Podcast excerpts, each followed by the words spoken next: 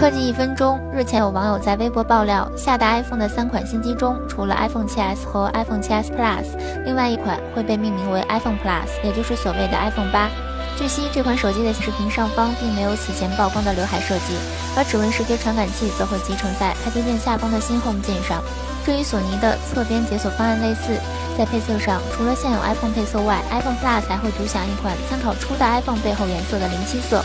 这款手机将提供六十四 GB 和二百五十六 GB 的版本，会随机奉送类似于 Apple Watch 的充电器的无线充电磁盘。